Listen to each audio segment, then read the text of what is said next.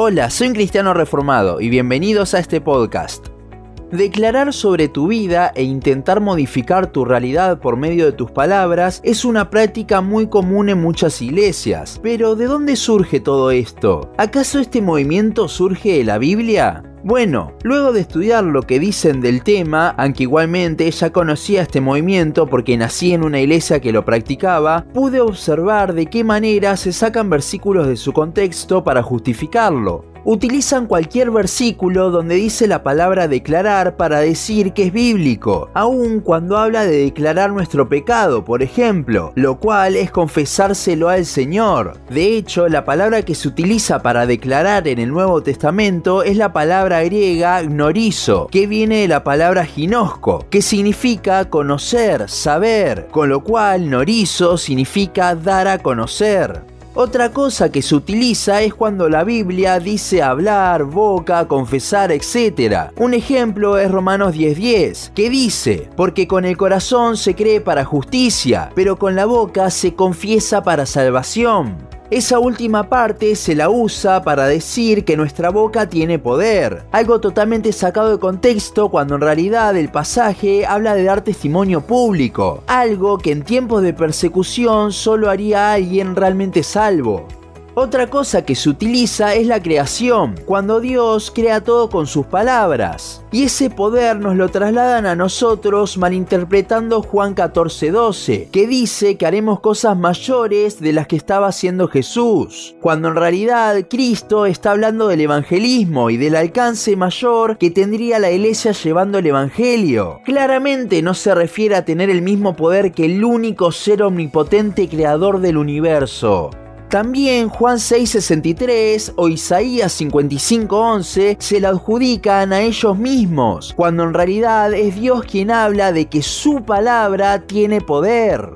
Por último, tenemos el versículo de Mateo 21:21, cuando habla de que con nuestra fe podremos mover montes. No sé usted, pero yo no veo montes moviéndose. Primero que este versículo habla de la oración, no de declarar. Así que si se hace, fue Dios quien lo hizo, concediendo nuestra oración, no nosotros con nuestra boca y poder. Y segundo, si vemos a la luz de la Biblia, como por ejemplo en Santiago 4, Dios nos concede nuestras oraciones si están de acuerdo a su voluntad.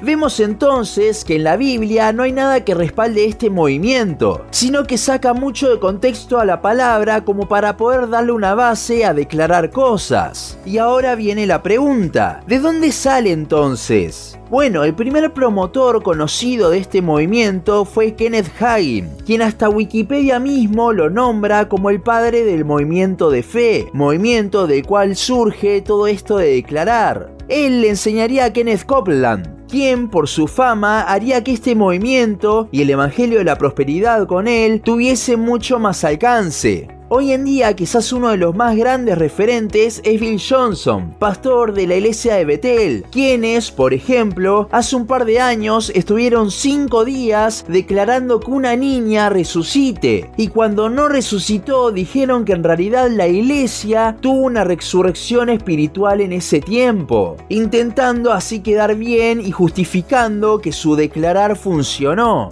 Ahora, si bien estas personas promovieron este movimiento en el siglo XX y XXI, este pensamiento no es nada nuevo. Para esto nos debemos remontar a mitades y fines del siglo XVIII. Immanuel Kant, que vivió de 1724 a 1804, ya por ese entonces hablaba de que cada sujeto es activo y transforma la realidad conforme a su propia experiencia decía que la realidad no existe, sino que es moldeada por lo que cada uno de nosotros dice, y si cree eso que dice. Según él, no existe una realidad única que nos influya como sujetos pasivos, por lo que no somos esclavos de las circunstancias, sino que dependiendo de lo que hablemos es como la realidad será, siendo justamente activos en nuestras vidas. Esto es tal cual lo que dice el movimiento de fe al declarar cosas. Declaran con la intención de modificar algo de la realidad, alguna situación. La diferencia está en que mientras estas iglesias, entre comillas, malusan la Biblia para justificar este pensamiento, Kant era abiertamente ateo, un filósofo de la Ilustración luego de la Revolución Francesa referente del idealismo alemán.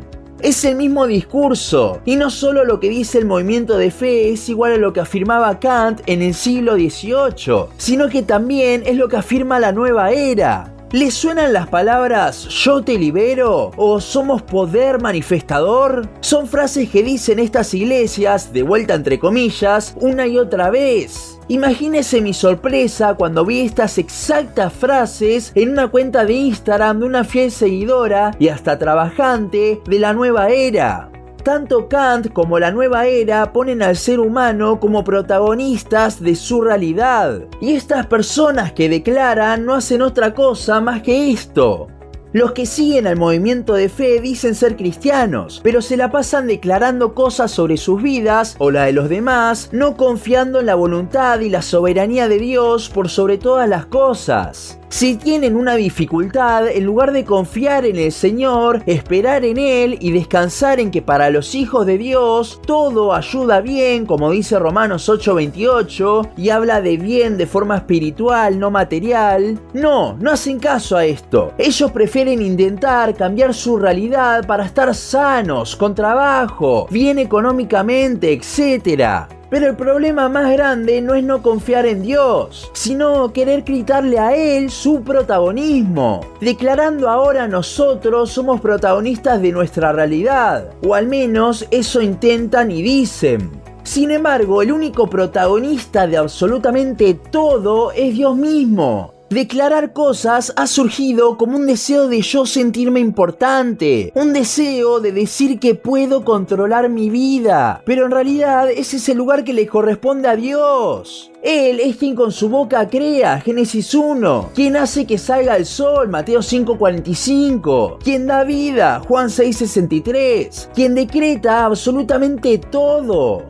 Querer darnos esta clase de poder es intentar ponerse en el lugar de Dios sobre nuestra realidad. El deseo del ser humano por poder ha llegado tan lejos que ahora intentamos desplazar a Dios malinterpretando su palabra y mutándola con pensamientos totalmente humanos y ateos. Declarar es diabólico, no solo porque no viene de la Biblia, sino de la nueva era y de los filósofos ateos como Kant, sino que lo es porque intenta desplazar a Dios del centro de todo. Recuerda, Él es quien tiene el poder, quien decretó la realidad. Nosotros somos simples pecadores que han sido salvos por su gracia y disfrutan ahora de ser hijos de tan maravilloso Creador.